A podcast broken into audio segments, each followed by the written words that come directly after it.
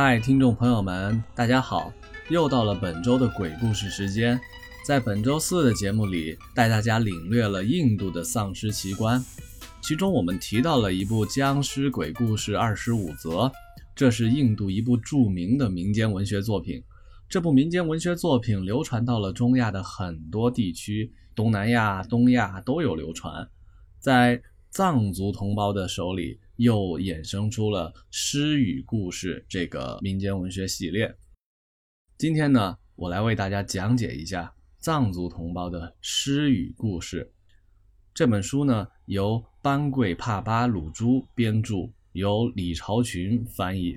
废话不多说，现在为大家展开诗语故事第一章：乞丐达瓦扎巴获得王子德觉桑布称号。这里给那些没有毅力、没有志气的人讲一个德觉桑布的故事。听这个故事要保证做到三条：第一，听故事不能间断；第二，听会了不能不传；第三，传故事不能走样。很早以前，在印度南方，有一个叫鲁珠年波的大师，他每一世都能托生成班智达。这个班智达呀，就是学者、哲人的意思。有一天，在南方百吉山上，当他正在写作经典著作的时候呢，觉得自己需要收一个虚心而又勤奋的弟子。那时候，寺庙的南边有一个悬崖，悬崖上呢有一个鸟巢，当地有一位国王，国王有个儿子，王子。附近还有一个财主的儿子和一个聪明的小乞丐。王子正带着财主的儿子和小乞丐一起到山上去消遣解闷。他们来到了百吉山的山顶，看到了悬崖上的那个鸟窝。王子对他们俩命令道：“咱们每人抱一抱石头，如果不把这个鸟窝打下来，咱们绝不能回去。”于是他们三个一个一个的发了誓，接着便打起了鸟窝来。太阳越来越高了，王子说道：“这辈子需要的臣民和各种享受我都已经有了，下辈子要做的善事和需要的布施也早已做过了，而且还可以再做，我又何必呢？发誓不过是动动嘴。”像山口的路一样，一转眼就不见了。我可要回去了。说完，王子就回宫去了。小乞丐说：“我过去从来没有过发誓不算数的，以前从没有耍过赖，这次也绝不能耍赖，不能说了不算。”接着又抱了一抱石头，打了起来。财主儿子说：“有权有势的人不应食言，他却说话不算数。”不应该先走，他却走了。我们两个在没有把他打下来以前，一定不要走。两个人又打了起来。太阳快落山了，那个鸟窝还是没能够打下来。财主儿子说：“发誓不过是动动嘴，像山口的鹿一样，一转眼就不见了。这辈子所要的财产，我全都有了。有了钱，要名有名，要利有利，我也要走了。”财主儿子也回家去了。小乞丐想，他是财主的儿子，受不了苦。达瓦扎巴，我死也要把这个鸟窝打下来，不打下来绝不回去。于是又捡了一抱石头，继续打下去。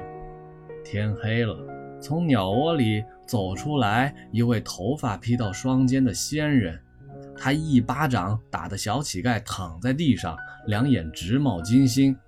又一巴掌把他打趴在地上，头晕的两眼漆黑，并骂道：“穷鬼，水里晚霞光闪耀，岩上猫头鹰嚎叫。有窝的鸟儿回了窝，没窝的鸟儿在逆巢。有家的人们回了家，无家的人们去借宿。这地方权势大，大不过国王，他早已回家了。珍宝多，多不过财主，刚才也回去了。”人家在坐禅，你打人家的禅门，有什么奉献或者有什么布施？小乞丐向大师禀道：“万万没有想到大师在这里修行。”王子财主的儿子和我三个发了誓，不把鸟窝打下来，绝不回家。王子他有臣民百姓，各种享受齐全，所以他不守誓言回宫去了。财主的儿子也是什么珍宝都有，享用齐全，也不遵守誓言回家去了。只有我是一个穷孩子，连吃的也没有，哪有什么东西奉献给大师啊？我是为了遵守誓言而打这个鸟窝的。大师想啊，他倒是一个出身虽然微贱，但也还聪明智慧，又能刻苦耐劳的人，便问道：“你有爹妈吗？”小乞丐说：“若是有爹妈，也算是福分不浅。手中有钱，就不会叫乞丐了。哎，我刚才已经向大师禀报过了，我有什么福啊？”就这样，喇嘛拉着他的手往南边的百吉山去了。那时，印度南方的百吉山上有一块大坟地，中间有一株大树，周围呢是一圈尸奴。树上有个老诗经，叫欧珠加措。那老诗经能说会道，口齿伶俐。若能一句话都不说，把它背回来的话，它就会变成金子。这是个大好事了。大师给小乞丐达瓦扎巴取名为德觉桑布王子，并准备好了绳网、宝剑、木栅、套索等物品。大师为王子祈祷，并选择了一个良辰吉日。临行前，大师嘱咐说：“王子得觉桑布，你要坚持，要忍耐。那老狮精无论说什么，你都不要搭理他。”在这个拉章的四面有一个仓垛，拉章呢是大喇嘛寺庙的意思，仓垛呢是转经的石堆的意思。第一次，如能背着那个诗经回来的话，就越过仓垛到我这里来。如果你对诗经说了话，没有把它背回来，那么这个马桑只够吃七天。马桑呢，是用酥油、糌粑、奶渣制成的干粮。你就到东边那个仓垛跟前来，那里也准备有七天的马桑。不过老诗经的膝盖以下就变不成金子了。要是不努力，就得不到金子。我也在为你祈祷祝福，你一定要为取得金子去努力呀！大师想了想，又说道：“如果从第七天到第十四天还背不到《诗经》的话，你就到南边的仓垛跟前来，那里纸上写的明白。如果你背不到《诗经》，就没有必要到我这里来。”最后，大师说了句：“努力吧。”就回家去了。之后啊，王子得觉桑布背上绳网，带上木栅、宝剑、锁套，一大麻袋的干粮，大踏步往大坟地走去了。这就是诗语故事的起因。呃，第二章记得前世的德尼棒母姑娘。王子得觉桑布来到了大树跟前，往上一看。那大树的顶端有一个大狮精，口里不停地叫着：“别背我，别背我！”周围的小狮奴却喊着：“背背我，背背我！”王子从腰里拔出了宝剑，做了一个砍树的架势，唱道。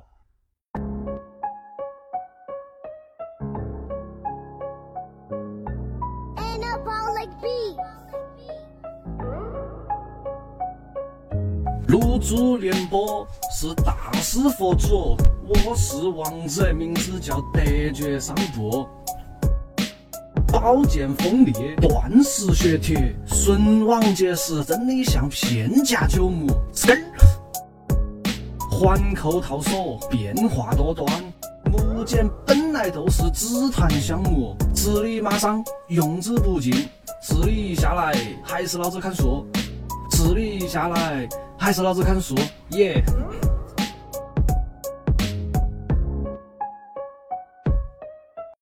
咱们接着说啊，老狮精从树上下来，王子用木叉把他打了一顿，装进了绳网，用套索扎紧，背上刚刚走了几步，那个狮精说：“王子，王子，请您讲个故事，要不然我讲个故事好吗？王子想，大师吩咐我，无论那诗经说些什么，都不要搭理他。所以王子不敢回言，闭口没有吱声。诗经说：“薄命的王子啊，从你嘴里是掏不出一句话来的，请你听着，还是我讲一个故事吧。”这个《僵尸经》讲的是一个什么故事呢？是一个小乞丐升职加薪，当上 CEO，迎娶白富美的这么一个故事。